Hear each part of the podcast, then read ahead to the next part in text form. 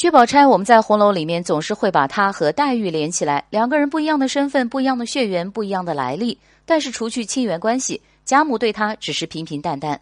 薛宝钗刚入贾府的时候，跟着薛姨妈见礼，宝玉看见，心道又来一个漂亮姐姐，但是她却拉着黛玉的手上前见礼说话。贾母夸宝钗府里四个丫头都不如她，这句话就足以看出来，在贾母的心里面，三春和黛玉才是自己嫡亲的孙女儿。薛宝钗只是来做客的客人。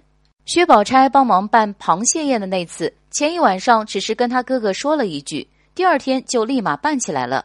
薛蟠如果不是早有准备，怎么可能这么迅速？湘云在府里得宠的时候，薛宝钗过去帮忙，明着是湘云请客，但是大家都知道办这一场宴会的人是薛宝钗。史湘云的处境大家都知道，薛宝钗还怂恿她有钱才能办事。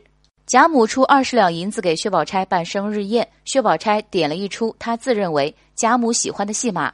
不料凤姐才是最能洞察老夫人心思的人。邢岫烟在大观园家里贫寒，到薛家开的当铺当衣服。薛宝钗这边知道以后，让她有困难来找她。但是对于邢岫烟来说，她不以自己现状而感到自卑。薛宝钗这句话也没有行动。黛玉是贾母心尖尖上的宝贝，在府里的地位没人能动摇。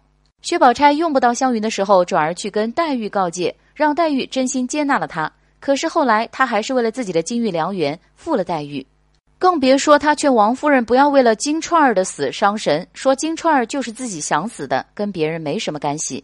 十五六岁的一个小姑娘，总是沉稳端庄，喜欢活泼又真性情的姑娘的贾母，看到的勾心斗角太多了。况且她还要阻碍自己的心尖尖的姻缘，又怎么可能喜欢她呢？